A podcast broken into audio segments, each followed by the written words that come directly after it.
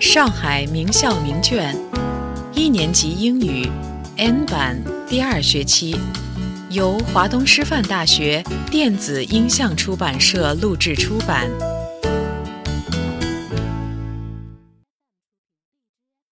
Test for Module One，名校一 Listening Part 听力部分， 1.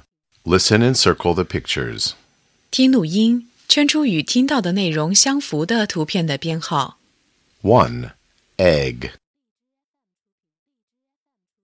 Two soup， 3. Rice. Four hamburger, 5. Orange. six peach, 7. Rice. eight eye, 2. Listen and circle. 听录音，圈出听到的内容。 1. Rubber. Two noodles, 3. F. E. D. four rice, 5. D. C. E. six butterfly, 7. What do you see?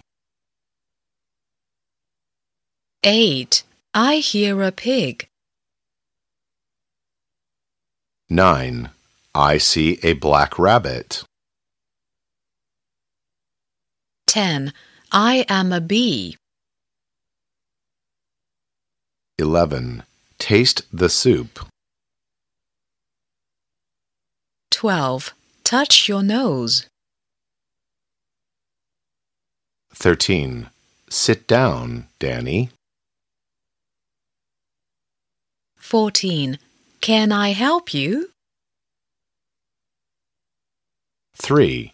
Listen and number the pictures. 听录音，根据听到的顺序给图片编号。 Soup, rice,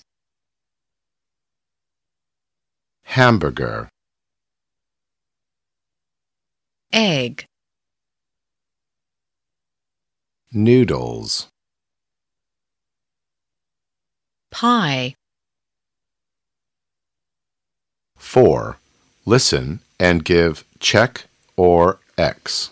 听录音，判断下列单词、句子与听到的内容是否相符。相符的用勾表示，不相符的用叉表示。 1.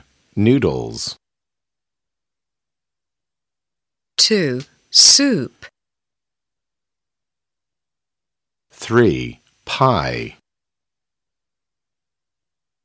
four apple, 5. Kitty, touch your eyes, six. Alice smell the soup,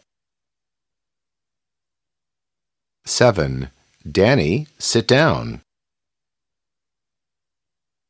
eight. Can I help you? 5. Listen and draw a line. 听录音，按听到的内容正确连线。 1. Hello, I'm Danny. May I have some noodles, please? Two. Hi, Alice. Smell the soup, please. 3. Hello, Kitty. Taste the egg, please. 4. Hi, I'm Tom. Give me some rice, please. 6.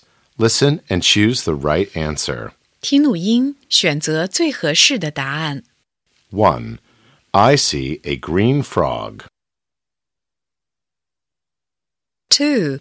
Here you are. 3. Smell the flower, please. Four. How many cats? 5. Woof, woof, I hear a dog.